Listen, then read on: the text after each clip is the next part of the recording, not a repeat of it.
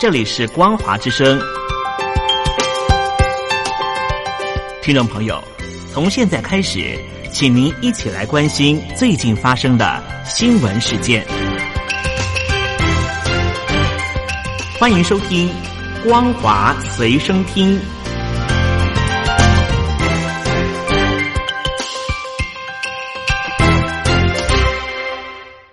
各位听众朋友，您好，欢迎收听本节的光华学生听，我是老谷。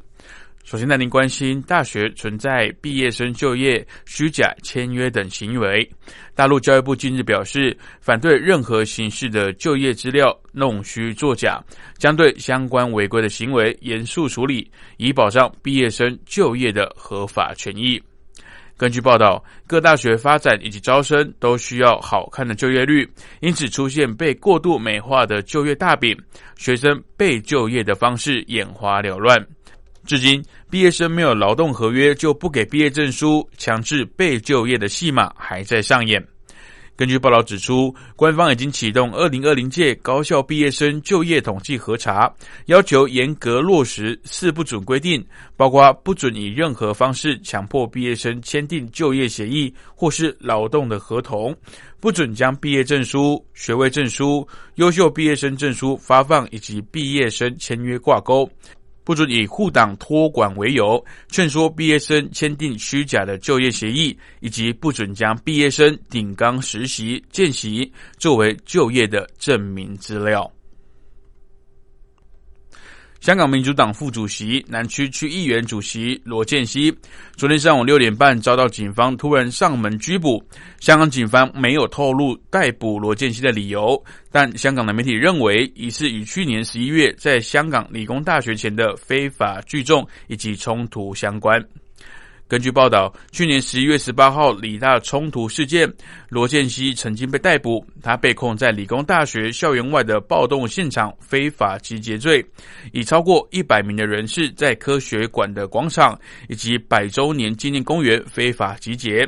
警方征询律政司意见，拘捕罗建熙，并以非法集结落案起诉。民主党证实，罗建熙昨天再次遭到逮捕。对此，民主党抨击香港警察蛮横恶行，为求政治目的不讲理由，并已安排律师团队进行协助。根据报道，罗建熙以及另外四人被控非法集结，目前已经获准保释。为了稳定房地市场以及遏制炒作活动，大陆深圳市近日宣布限购楼房措施，包括调整商品住房限购年限、完善差别化住房信贷措施以及发挥税收调控作用等等。深圳市发布楼市新政，要求深圳户籍落户满三年，而且缴纳三十六个月以上的个人所得税或是社会保险才能买楼。深圳此前对居民没有落户时间以及缴纳个税或是社保的要求，居民落户即可购房。业界认为此项举动是为了打击上半年深圳落户炒楼的现象。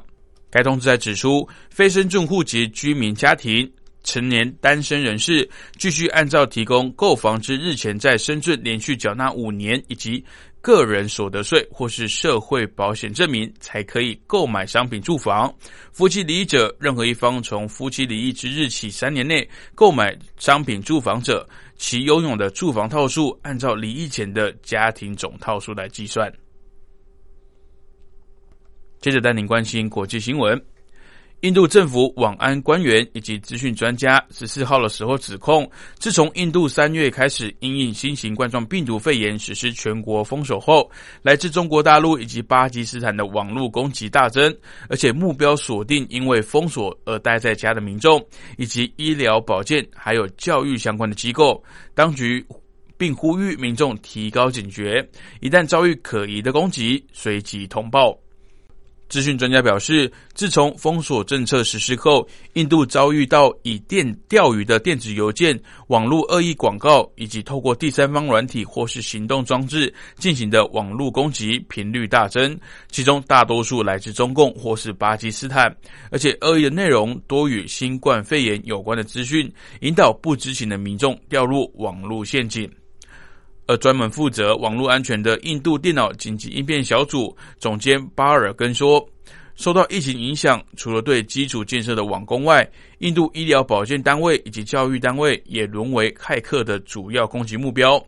巴尔并表示，相较于拥有网安部门的政府单位，印度的民众更容易成为网攻的受害者，因此呼吁人民必须要提高警觉。《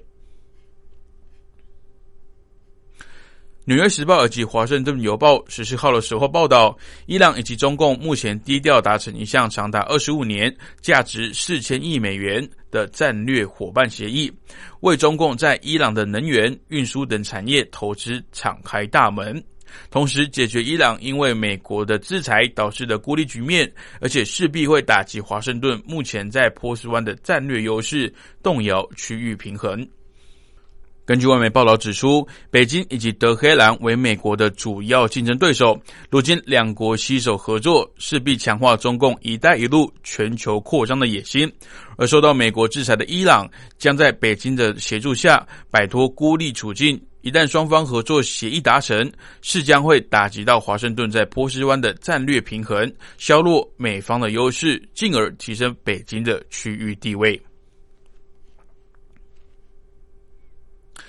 北京制定的港区国安法实施，威胁香港多年来享有的新闻自由。纽约时报宣布，部分的驻港人员将会移至首尔。华尔街日报等媒体也考虑跟进。香港的欧美记者避风港地位岌岌可危。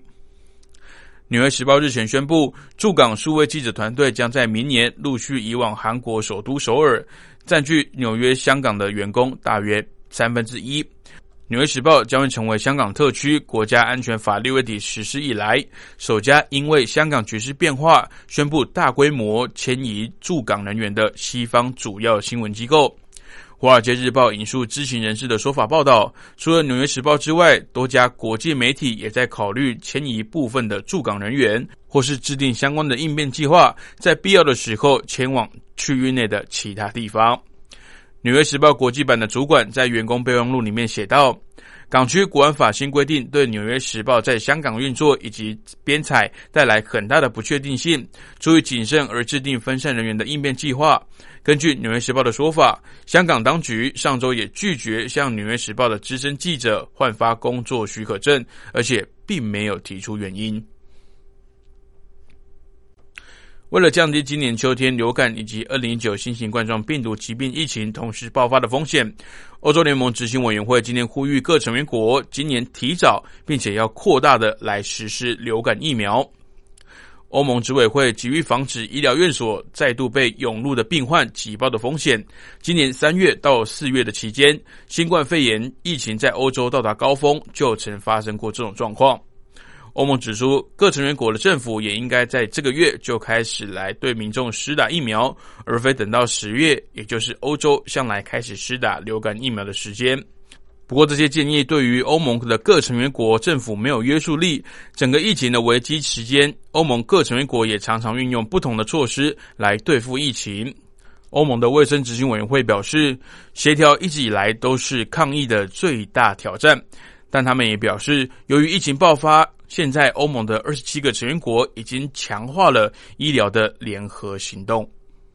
好的，以上就是本节光华随身听的内容，感谢您的收听，我是老谷，我们下次见。